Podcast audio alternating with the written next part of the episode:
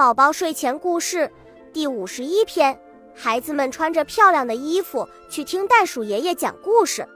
瞧，开心兔像美丽的公主，小布熊像帅帅的小海军，吉吉鼠像一名武士，背着宝剑到处巡逻。哼哼猪的肚子圆圆，怎么办呢？他要为难了，他穿什么都像一只胖皮球。哇，他忽然有了办法。他穿了大雪天时才穿的大衣，还戴着绒帽子，好威风哦！好热呀，好热呀！哼哼，猪头发晕，眼前直冒金星。袋鼠的有趣故事他一句都没听进去，只顾哼哼了。老师，哼哼猪病了。开心兔告诉老师，肯定是热的，快把皮衣脱下来。老师找来背心和短裤，让哼哼猪换上。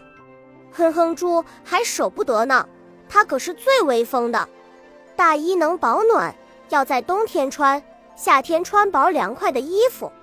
你再捂一会就中暑了，是想去医院还是想听故事？老师问。想听故事。哼哼猪换了衣服。安全提示：夏天穿薄衣服，冬天穿厚衣服。我们根据天气变化更换衣服。乱穿容易生病。